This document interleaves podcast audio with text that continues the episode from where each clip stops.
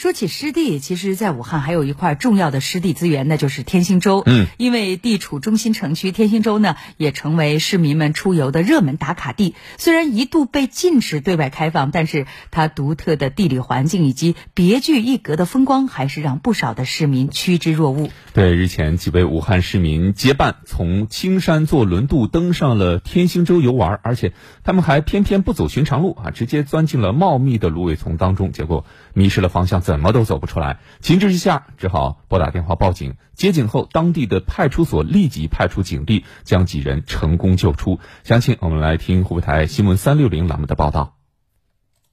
近日，武汉市公安局洪山区分局天兴乡派出所接到报警称，从青山区过来的三名老人在天兴洲游玩时，进入芦苇丛后迷失了方向。三个老人走了一个多小时，体力不支，又有几手疾病，都是七十多岁的。所以大家大压力。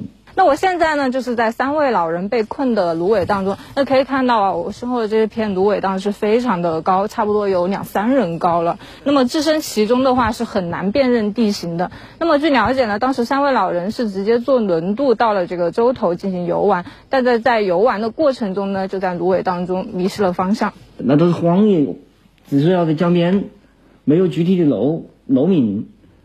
也不好定位，所以说这个这个位置不好确定。天兴洲地形复杂，面积大，三位老人所在地附近又没有明显参照物，一筹莫展之际，辅警马明义想起了微信的共享实时位置功能。通过实时定位，能够更加精准的锁定他三位老人现在所处的位置。我就通过一步步教他怎么实时位置共享，然后就大概确定了老人的那个位置之后，然后我们就开着警车去出警。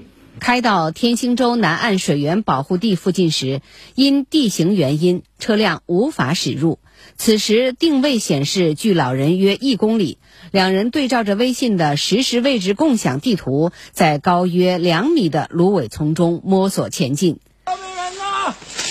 有没有？一边加快往往前走，一边大声喊，循着声音，终于和那个三位老人的距离越近，找到了三个老人。等老人恢复体力后，民警、辅警带着老人走出芦苇丛，并护送他们安全离开天兴洲。当上游玩的时候啊，不要在那些无人的地方或者没有开开放的地方去游玩，容易发生意外。